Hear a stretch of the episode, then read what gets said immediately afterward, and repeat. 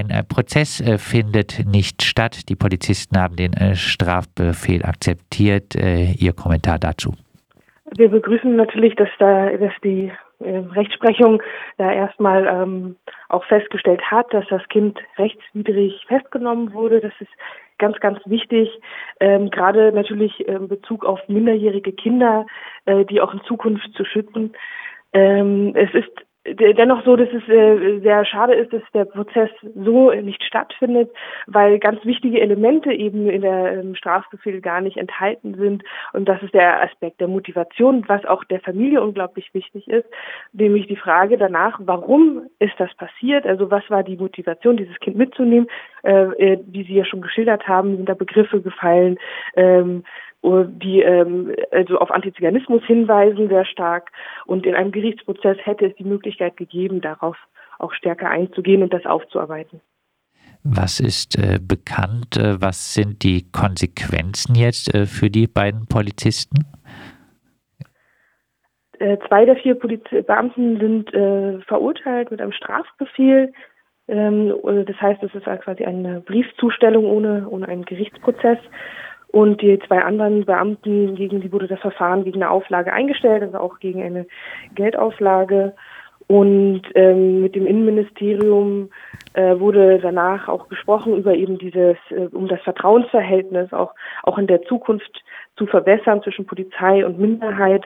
Und ähm, mit, den, mit der Polizei in ganz Baden-Württemberg wurde vereinbart, dass, äh, also wurde ein Curriculum gemeinsam erarbeitet, wo das Thema Sinti und Roma oder Geschichte der Sinti und Roma, Antiziganismus, äh, alle, also alle möglichen Teil, Teilbereiche von der Geschichte auch ähm, durchgenommen werden, um da auch stärker zu sensibilisieren und ein gemeinsames Verständnis, Vertrauen aufzubauen. Weil gerade in Bezug auf die Minderheit ist der, die Geschichte, also die Verfolgung durch die Polizei vor der Nazizeit und während der Nazizeit sehr elementar. Äh, und auch, äh, Entschuldigung, eine Sache hinzufügen, und auch nach der Nazizeit, das ist auch noch ganz wichtig, weil die Anerkennung als Opfer erst in den 80ern erfolgt ist, hat äh, die Polizei die Verfolgung nach der NS-Zeit weitergemacht. Deswegen ist so dieses, dieses Vertrauensverhältnis sehr wichtig. Ob es äh, dienstrechtliche Konsequenzen gibt für die Polizisten, äh, das äh, wissen Sie wahrscheinlich äh, jetzt noch nicht, oder? Das ist mir nicht bekannt gab es denn eigentlich äh, von äh, der äh, Polizei, äh, der beteiligten Polizei oder auch von den konkreten Polizisten jemals eine Entschuldigung bei dem Kind und bei der Familie? Nein, das ist auch etwas, was natürlich wir uns gewünscht hätten, was im Gerichtsprozess hätte auch äh, Raum geben können, zumindest auch für diesen Austausch, auch für die Familie, dort ähm, sowohl eine Erklärung als auch eine Entschuldigung zu erhalten. Dann äh, abschließend doch mal ein bisschen zusammengefasst, was müssen jetzt äh, die äh, Konsequenzen sein aus diesem Fall?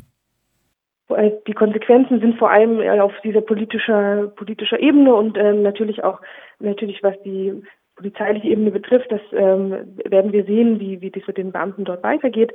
Ähm, aber ganz wichtig ist eben bereits das Signal aus der Politik, dass hier auch das ernst genommen wurde und auch in der breiten Fläche in ganz Baden-Württemberg mit den äh, Polizisten in Zukunft gearbeitet wird zu dem Thema. In äh, Singen wurde am 6. Februar 2021 ein elfjähriger Junge von der Polizei nach einer verdachtsunabhängigen Kontrolle festgenommen und in Handschellen auf das Polizeirevier gebracht. Es fielen dabei wohl antiziganistische Äußerungen. Der Junge wurde sogar mit dem Tod äh, bedroht. Am gestrigen Donnerstag sollte vor dem Amtsgericht Singen nun der Prozess gegen zwei der Polizisten wegen Freiheitsberaubung und Nötigung stattfinden. Die Polizisten haben ihren Einspruch allerdings zurückgezogen. Die Strafbefehle zu je 3600 Euro bleiben bestehen.